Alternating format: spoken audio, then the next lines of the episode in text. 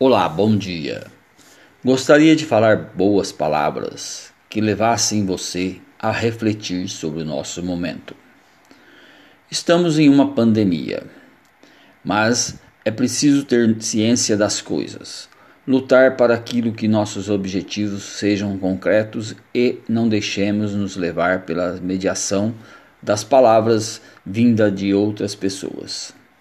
É preciso ter consciência plena dos seus principais desejos e necessidades nesse momento.